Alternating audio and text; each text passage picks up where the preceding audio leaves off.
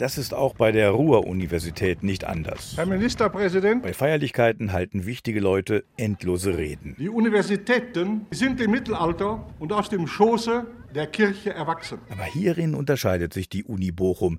Nichts mit Kirche, nichts mit Schoß, nichts mit Mittelalter.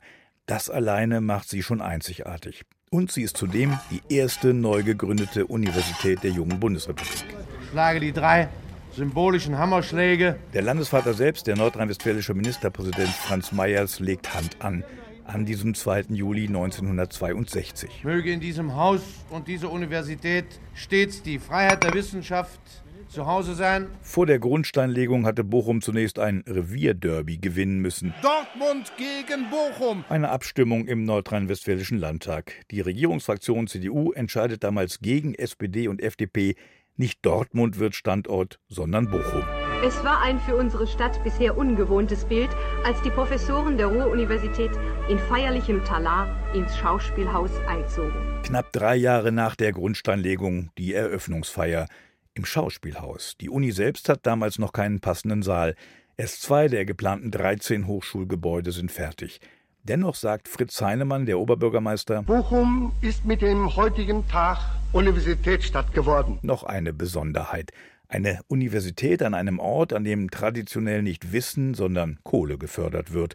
Wir wollen nicht nur Akademikerkinder ansprechen, sagt der Ministerpräsident bei der Eröffnung, sondern Menschen aus allen Schichten. Menschen, denen der Weg zum akademischen Bereich aufgrund ihrer wirtschaftlichen Lage oder durch die Vorstellung von der Universität als einer fremden, fernab gelegenen Größe schwerfällt. Der Anteil der Arbeiterkinder liegt bald nach Eröffnung bei 17 Prozent. Damit ist Bochum zwar keine Arbeiteruni, aber mit diesen 17 Prozent ist der Anteil doppelt so groß wie an anderen Universitäten. Wer es auf sich nimmt, vorläufig durch Schlamm zu warten, im Gänsemarsch auf den Baustraßen dieser größten Baustelle Europas einen Hörsaal zu erreichen, der muss schon ein Student besonderen Typs sein. Erst allmählich wandeln sich Staub, Zement und Schlamm in Studentenwohnheime, Hörsäle und Seminarräume, in jene Hochhäuser aus Beton, Stahl und Glas, die den Vorstellungen der Architekten entsprechen, die aber damals nicht jedermanns Geschmack sind, 13 Gebäude mit Balkons, die niemand betritt. schreibt die Zeit. Fenster, die niemand wäscht.